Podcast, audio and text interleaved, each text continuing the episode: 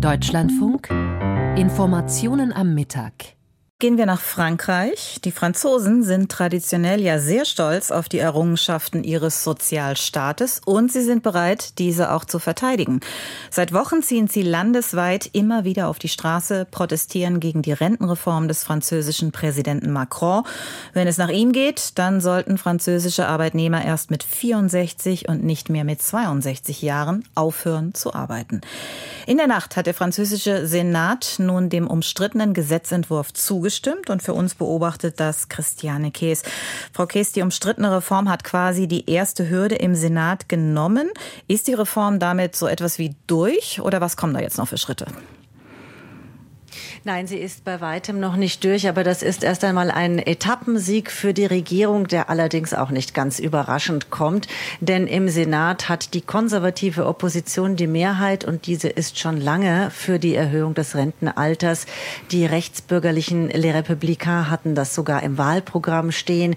Sie hätten sich also wirklich unglaubwürdig gemacht, wenn sie diesem Gesetzestext nicht zugestimmt hätten, dessen zentrales Element ja die Erhöhung des Rentenalters ist.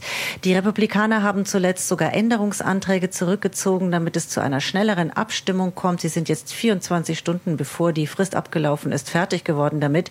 Sind auch, also das konnte man hören, da schwingt ein gewisser Stolz mit. Da wurde gesagt, das ist unsere Reform.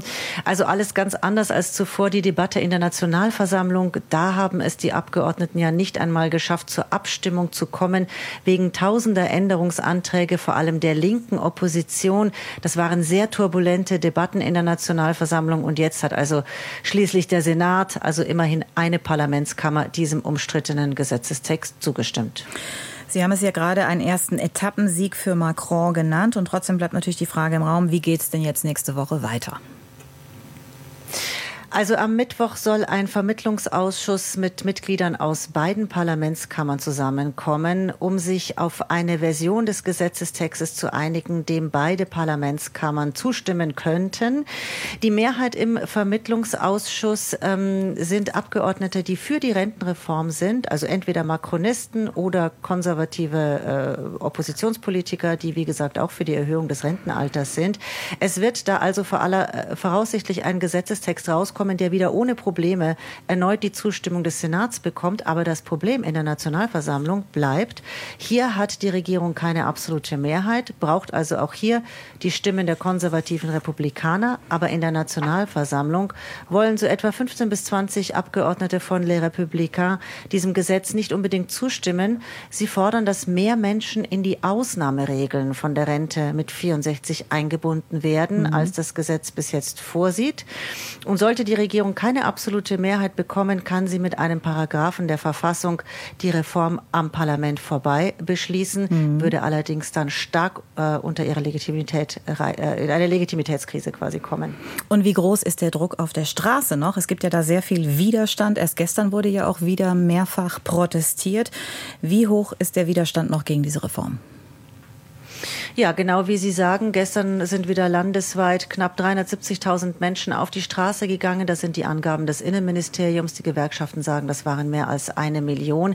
Es sind auf alle Fälle etwas weniger als beim letzten großen Protesttag.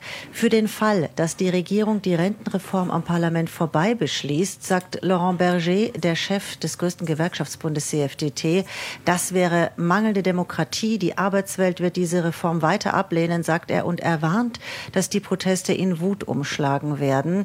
Die Gewerkschaften werfen der Regierung ja vor, dass sie sich taub stellt. Sie wollen ein Referendum zur Rente mit 64.